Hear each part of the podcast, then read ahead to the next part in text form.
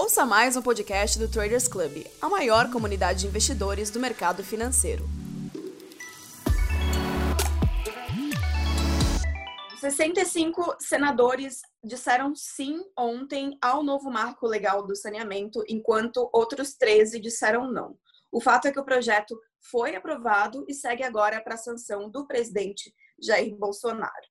Levando em consideração que o Brasil tem 48% da população sem coleta de esgoto, segundo, é, segundo dados do Instituto Trata Brasil, lá de 2019, e que a proposta estabelece metas de saneamento a serem cumpridas em até 12 anos, como a universalização de serviços de água e esgoto, o projeto ele soa como um avanço para o setor e que vai ecoar também em outros setores econômicos, auxiliando, quem sabe, na retomada da economia.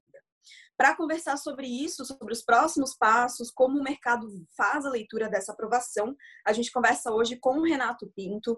Ele é analista de utilities da Eleven e também com um analista político já conhecido aqui na casa, que é o Leopoldo Vieira, membro experiente do TC. Que, aliás, ontem ficou até o último minuto acompanhando a sessão virtual, né, Leopoldo? Eu converso, começo contigo, aliás. O, o placar ele foi mais favorável do que esperado. É, o que, que isso representa? Representa que o presidente do Senado, senador Davi Alcolumbre, como os próprios discursos né, de todos os líderes partidários que se manifestaram ontem, é, goza de muito prestígio no Senado, né? É, que sinaliza um pouco a musculatura que ele tem, inclusive, para se recandidatar ao cargo que ora ocupa o que é um bom presságio para o investidor, para o mercado, porque ele, é, com a maioria que ele demonstrou ontem, não uma maioria é, rolo compressor, né? uma maioria bem articulada, bem negociada, que inclusive é, recebeu reconhecimentos da oposição, e por este reconhecimento, a oposição e outros senadores resistentes ao projeto aceitaram é, votar ontem, manter a pauta, votar, aprovar, retirar as emendas, retirar os destaques, né? Então ele goza hoje de um papel chave aí como um grande consertador político. É o que ficou um pouco claro ontem e isso é ótimo para o mercado porque é, é, também um bom presságio para outros elementos aí da agenda econômica, é, das propostas do Ministério da Economia serem negociadas num clima mais auspicioso, mais seguro, né? Leopoldo e Renato, primeiro queria agradecer vocês por falarem com a gente. E Renato, queria agora puxar mais para a pauta para o mercado, falando do setor, né? Como que você viu essa decisão e quais serão os próximos passos? Bom, bom dia a todos. É, a gente tem que entender, a primeira coisa tem que entender que o setor de saneamento é um setor de longo prazo. Né? Então, tudo isso que aconteceu só foi o, o tiro de partida, não de uma corrida de 100 metros, mas de uma maratona. Né? Então, tem muita coisa para acontecer. Né? É, o mercado, de certa forma, já vinha antecipando é, que, que havia possibilidade de passar aí o projeto de lei e tudo mais. Uh, e agora, daqui para frente, o, o, que interessa é que você tem todo, toda a estrutura jurídica uh, para começar a discutir o que é importante, que é a segurança jurídica dos contratos. Né? Você transformar os contratos de concessão, os contratos de programa em concessão, né? e uh, amarrar a estrutura regulatória necessária para você ter a universalização até 2033, com a possibilidade de expansão até 2040. Né?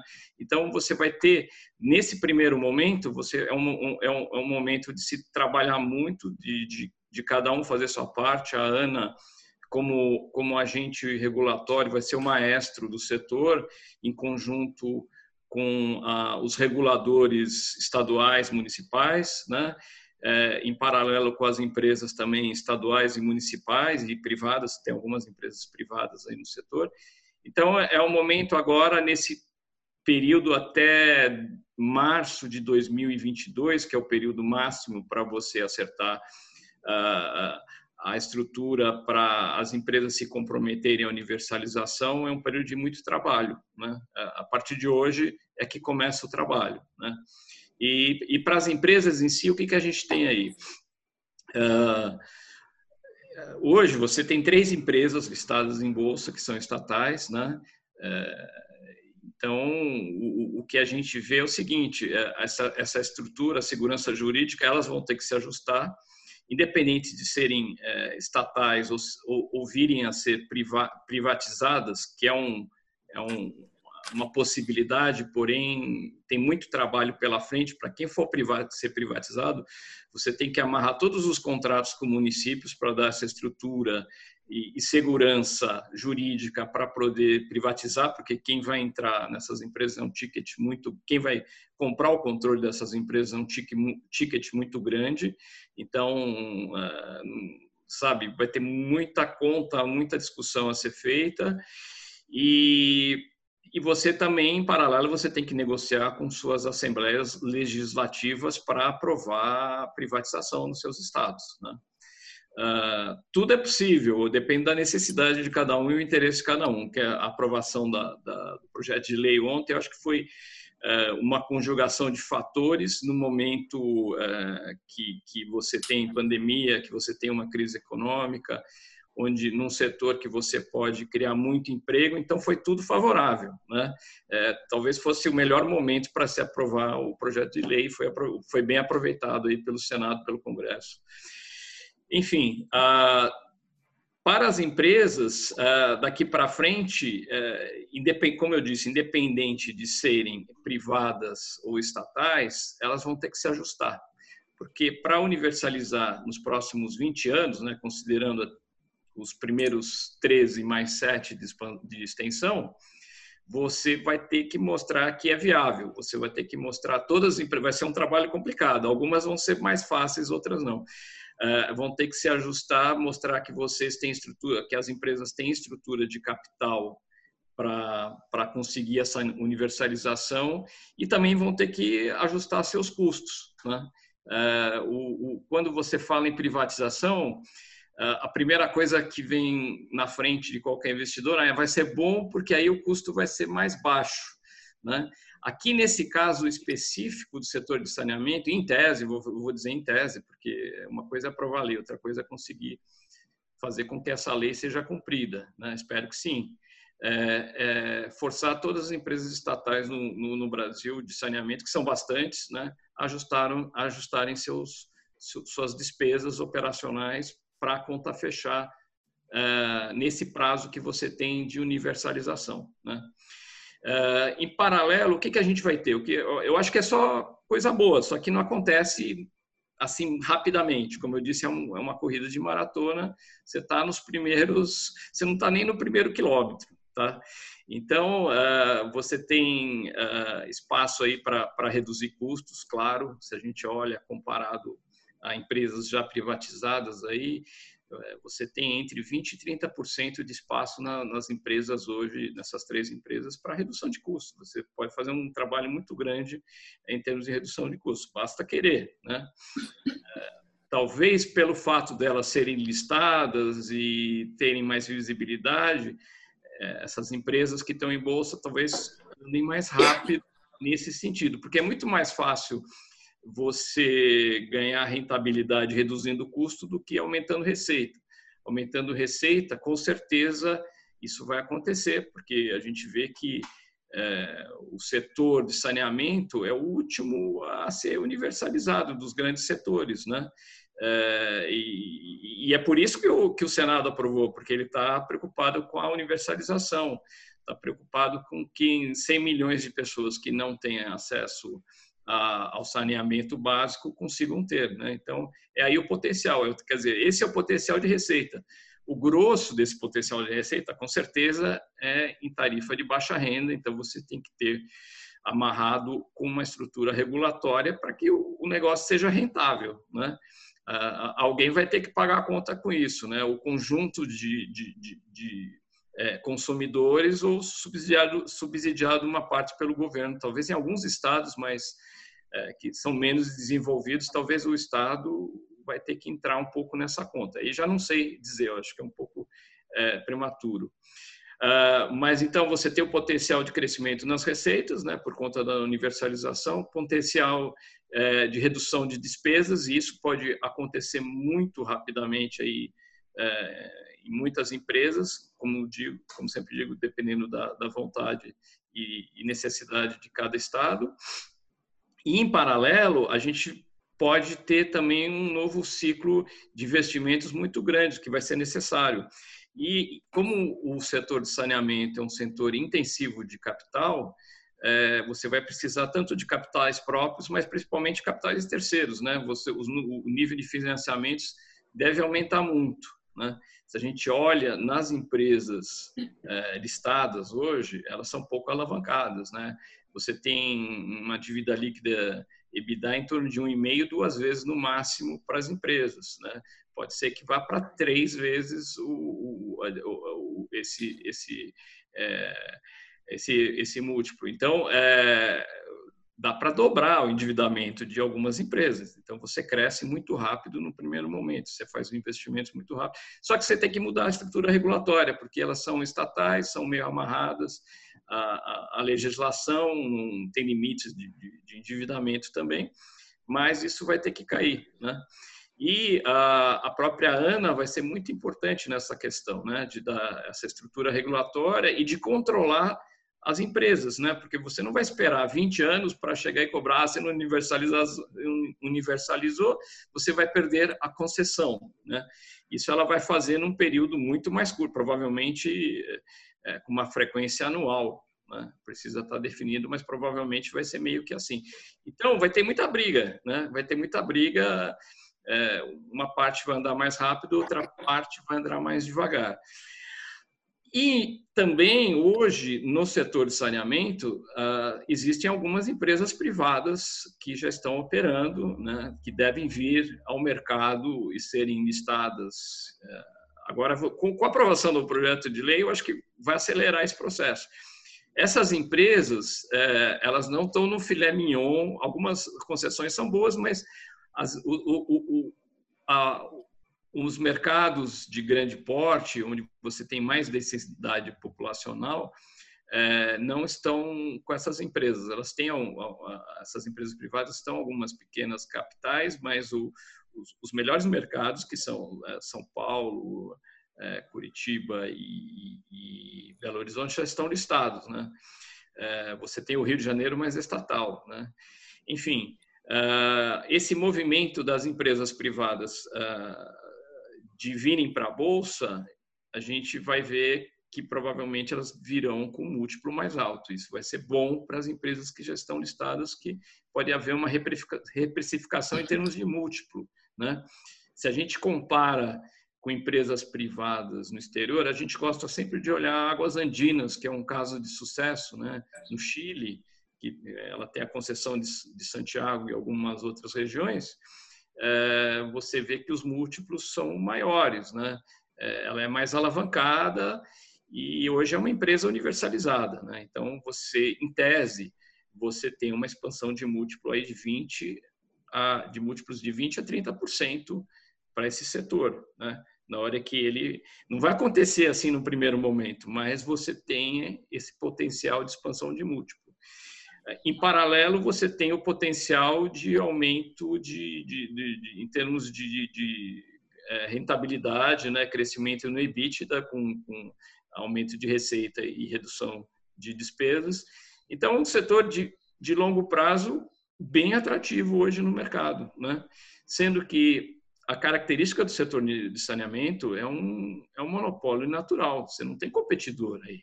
Né? E não é nem disruptível, né? Se a gente olha, é, a maioria dos setores são disruptíveis, né? As coisas parece que vão são boas hoje, mas olha telecomunicações, há, há, há mais de 20 anos, quando foi privatizado, foi em 98 a Telebrás, né? Era um setor que parecia imbatível, tinha tecnologia, não sei o quê, e hoje já é um setor corriqueiro, né? Você tem concorrência para tudo que é lado, né? O próprio WhatsApp derrubou aí o, o, o telefone celular, as ligações interurbanas, internacionais, enfim, as coisas se modificaram. No setor de saneamento não tem disrupção, né? É, nos mas nos grandes centros é muito difícil a disrupção. Né? Uh, até o setor elétrico, que em tese não teria disrupção, já começa a ter com autoprodutores de energia solar, dentro de certos limites, você tem um pouquinho de disrupção. Enfim, é um setor muito interessante, né? Eu chamo de caderneta de poupança turbinada esse setor, né? Porque ele é um de longo prazo, ele ele ele cresce e ele tende a pagar bons dividendos, né? Então a gente tem bastante efeitos aí no setor de saneamento a longo prazo. Né? Ô Renato, você é, comentou sobre é, tem muito trabalho, muito se fala de privatização e você falou né, que ainda tem muito trabalho a ser feito em relação a esse tema. Quais seriam os próximos passos é, falando de privatização? Bom, uh, você tem duas coisas para acontecer em paralelo. Né? Primeiro, as, as, assembleias legislativas, né? em Minas Gerais, por exemplo, para privatizar a Copasa, uh, você tem um plebiscito lá, você tem que derrubar essa história de plebiscito, você tem que ter aprovação na Assembleia Legislativa de Minas, o, o governador Romeu Zema ele eh, vem de um partido pequeno, ele vai ter que criar um consenso, talvez dadas as necessidades fiscais do, do, é, do, do Estado, ele possa possa ver, haver essa criação de consenso se ele vender bem essa matéria. Né? Então, esse primeiro passo seria dentro da, da Assembleia Legislativa. O segundo passo seria a renegociação dos contratos, né? Uh, que uh, você tem o contrato da, da, região metropolitana lá de Belo Horizonte, que é o mais importante, ele tem que ser bem renegociado, né? É uma coisa mais, um pouco mais difícil, um pouco mais demorada, né? Então, uh, seria, eh, no caso da Copasa, seria por aí. No caso da Sabesp, seria a questão também de passar na Assembleia Legislativa a aprovação, que eu acho que é mais fácil, né? É mais fácil criar um consenso de aprovação e, e, em paralelo, também renegociar todos os contratos da Sabesp, que não são poucos, né? É, que hoje a maior, a maior parte está amarrado em contrato de programa, né? Então seria seria um trabalho muito grande. Nada impossível, né? Mas não é rápido, né? Não é rápido e depende, como sempre, da, das condições do momento, né? É, enfim, eu acho que é, é, saudável, mas é a maratona, como eu disse, é a corrida de maratona. Vai ter que ter muito fôlego para terminar essa corrida. Né? Bom, vamos falar, Renato, é, aproveitando um pouquinho mais sobre os benefícios que esse marco traz para o setor como um todo, né? Ele traz, por exemplo, mais competitividade, que é até uma coisa que você mencionou. É, o que mais a gente pode ver de benefícios? Olha, primeira coisa, competitividade entre aspas, é competitividade é, no sentido de você ganhar a concessão. Porque depois que você ganhou a concessão, é, você, em tese, você está garantido pelo contrato de concessão, que é longo. Né? Então, uhum. é, cabe a, a, quem ganhou ser eficiente. Né? Você tem um contrato de 30 anos que você tem que universalizar em 20. Ou seja, você não pode bobear nesses 20, senão você vai perder os próximos 10. Né? Uhum. Então, é, é, é, mais no sentido de, de, de garantir a, a, competição. Uma vez que você entrou lá, você tem que tocar o barco é, conforme a, a, o mínimo estabelecido pela regra regulatória e ser eficiente. E quanto mais eficiente você for, você vai ser mais rentável. Né? Uh, desculpa, os próximos passos, você diz? Eu, eu acho que você tem espaço para alavancar as empresas, né? Você tem espaço para alavancar. Na, na, hora que você tem a estrutura regulatória mais bem definida, você tem o espaço para alavancar as empresas e criar um novo ciclo de investimentos no setor. Né?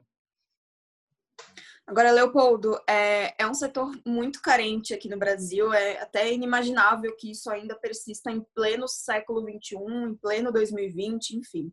É, mas tem arestas que precisam ser é, aparadas nesse projeto ainda? E que merecem atenção do investidor, claro?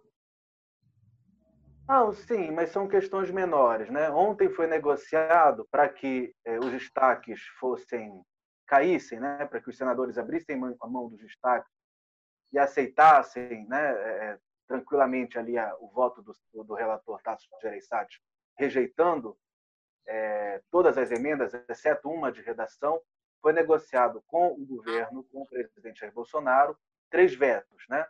relativos a questões é, de, é, é, é, sobre alienação de, de, de controladoras, sobre a exclusão de resíduos sólidos é, e a questão do lixo, que estava incomodando ali algumas alas do Senado, que vão ser negociadas. E outros instrumentos legislativos, muito parecido com o que aconteceu com o PLC 79, a lei de Teles, né, aprovada recentemente, que é construir algumas alternativas legislativas, não se sabe ainda através de qual instrumento, decreto, outro projeto de lei, coisas do gênero, para complementar o, a proposta. Né?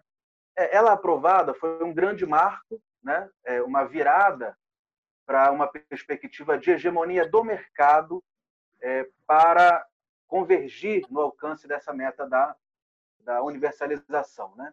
Tacitamente, digamos que houve um balanço ali do, dos políticos de que esta missão com hegemonia do Estado, do poder público, ela não foi é, exitosa, não foi plenamente exitosa. Então, combinado com a necessidade do país, antes da pandemia, já retomar um ciclo de crescimento, com a pandemia muito mais, não é? e a partir desse balanço, dessa perspectiva de que a hegemonia do Estado não foi muito bem sucedida, então se cria condições para uma hegemonia aí do mercado, né, com múltiplas fórmulas para os gestores locais é, capitalizarem as empresas, mas principalmente criarem uma sinergia né, público-privada para alcançar essa universalização da água, do esgoto, enfim, do saneamento. É, então, a partir do momento em que o Congresso conseguiu aprovar isso, né, conseguiu estabelecer esse ponto de virada, agora a gente entra numa outra fase, que é a fase dos ajustes. Né? onde tem esse aspecto regulatórios todos que o Renato falou, é, mas tem também vai ter muito a ver com o capital político e com a vontade política dos governadores, sobretudo, né? É, uhum. Que é quem comanda ali a governabilidade nos parlamentos estaduais. Então tem uns que têm mais coalizões estruturadas, outros têm menos, outros passam por situações meio que semelhantes aí a do presidente. Então tem outros ruídos. Agora é um projeto de longuíssimo prazo, né? Então, esses ruídos, na verdade, que acontecem hoje na política brasileira, eles vão impactar muito pouco, né? Até porque a política é um processo de ciclos, né? O que a gente tem nesse momento foi a ascensão e estamos experimentando as primeiras tentativas de gestão aí de um governo que se, se reivindica, né? Eleito por uma força política de direita, né? Se reivindica até assim, o primeiro governo de direita, de fato, desde a redemocratização do país. Então está sendo experimentado, mas toda a lógica do sistema político brasileiro é o que é integrar ao establishment, integrar ao Estado, integrar ao sistema político nacional as forças que vão ganhando por algum defeito, alguma dificuldade né, do próprio estabelecimento político em responder à sociedade, essas forças surgem, se fortalecem, obtêm bons sucessos eleitorais e tem aí oportunidade de governar. Né? Isso aconteceu com o PT em 2002, está acontecendo agora com essas forças. Mas para o projeto do saneamento, isso aí é, são alguns minutos, né? porque é um projeto de longo prazo, tem toda uma construção, uma articulação para ser feita.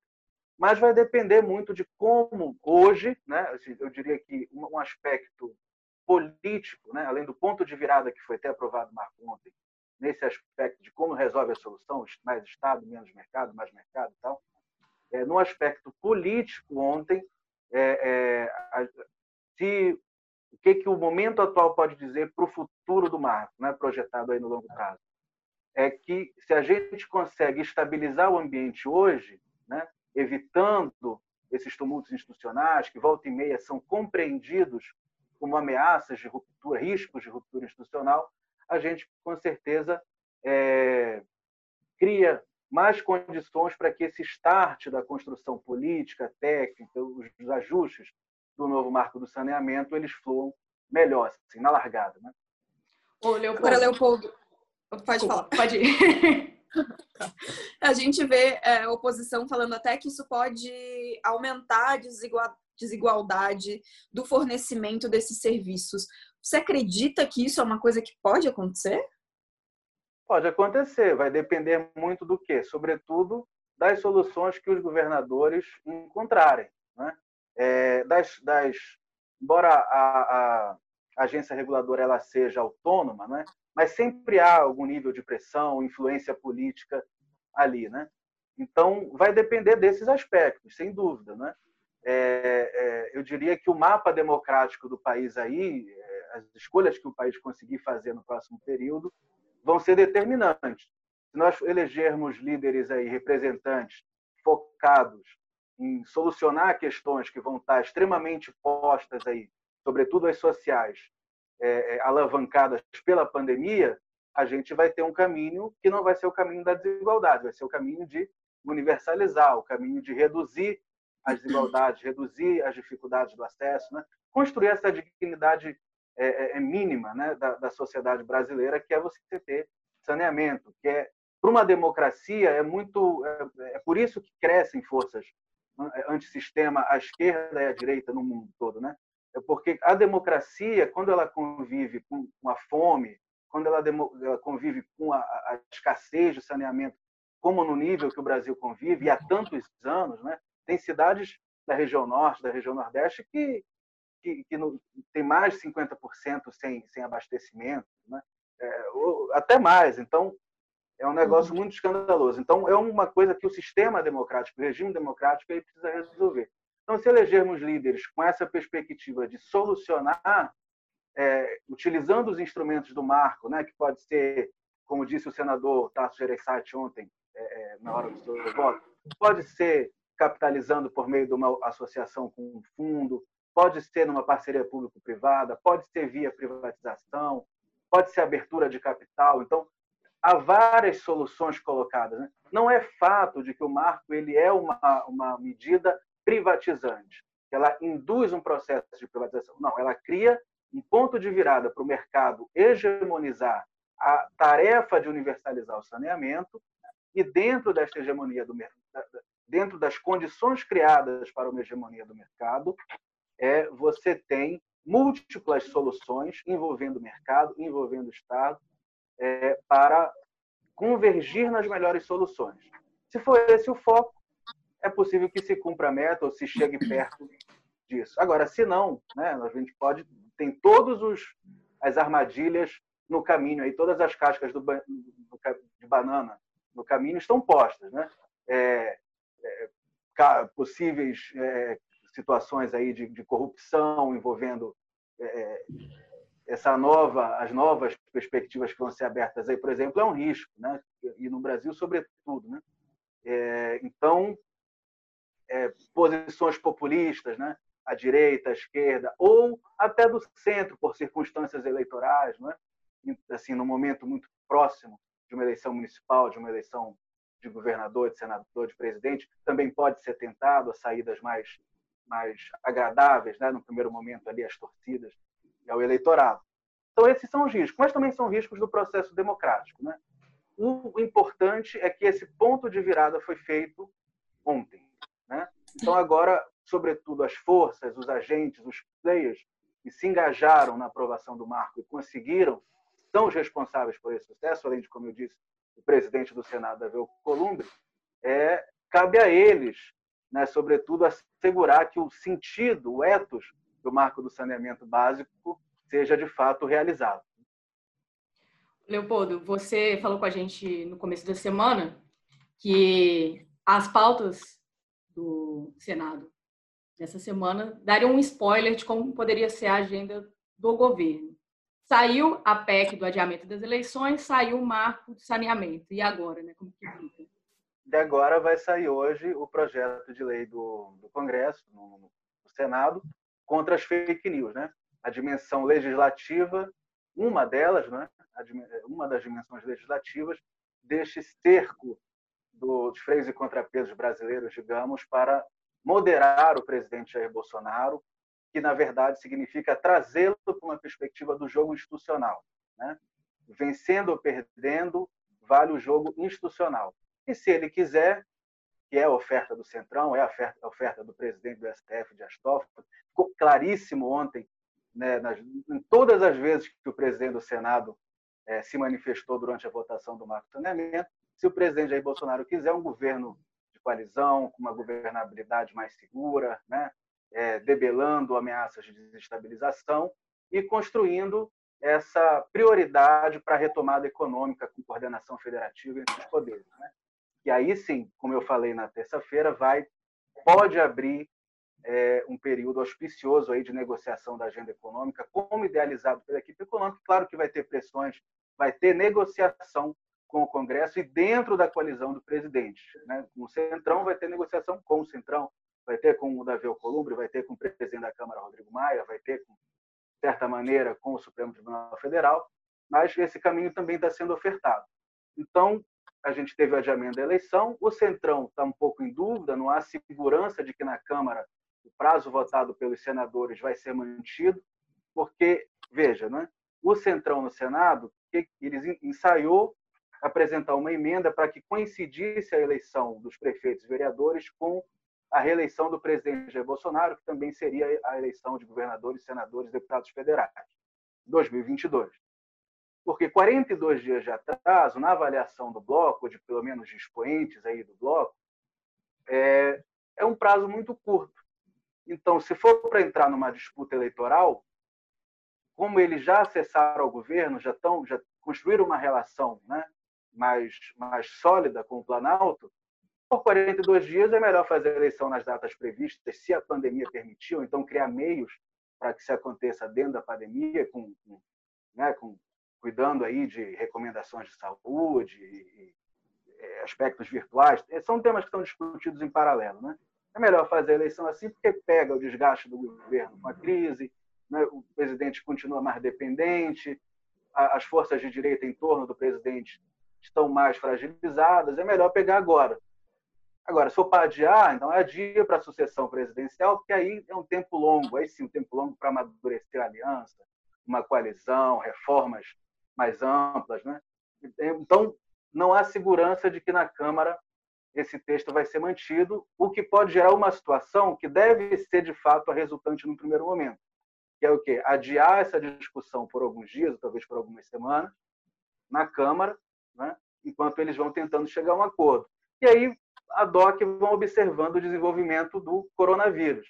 Se de repente é, começar a haver alguma projeção de que seria possível sim realizar as eleições normalmente em outubro, é fazer e esquecer essa matéria. Né?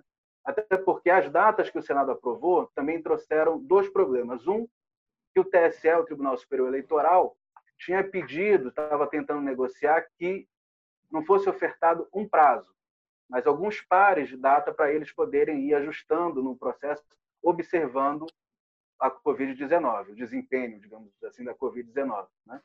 E o outro é que há, um, há no texto uma dúvida sobre desincompatibilização. Quer dizer o quê? Quem é funcionário público, quem é gestor público, precisa sair antes do período para poder é, disputar a eleição. Né?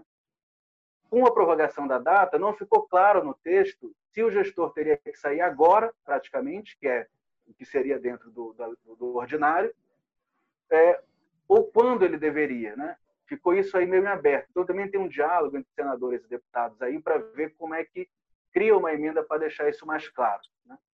Então, nessa perspectiva, o adiamento saiu, a data dá algum tempo para o acordo, claro, os acordos do governo com o Congresso amadurecerem, o Congresso também acompanhar como é que fica a aprovação do governo e do presidente, é, como já vinha fazendo.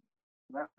Mas essa perspectiva deve gerar mais alguma polêmica, mais alguma, algumas idas e voltas antes de ser fechado. Né?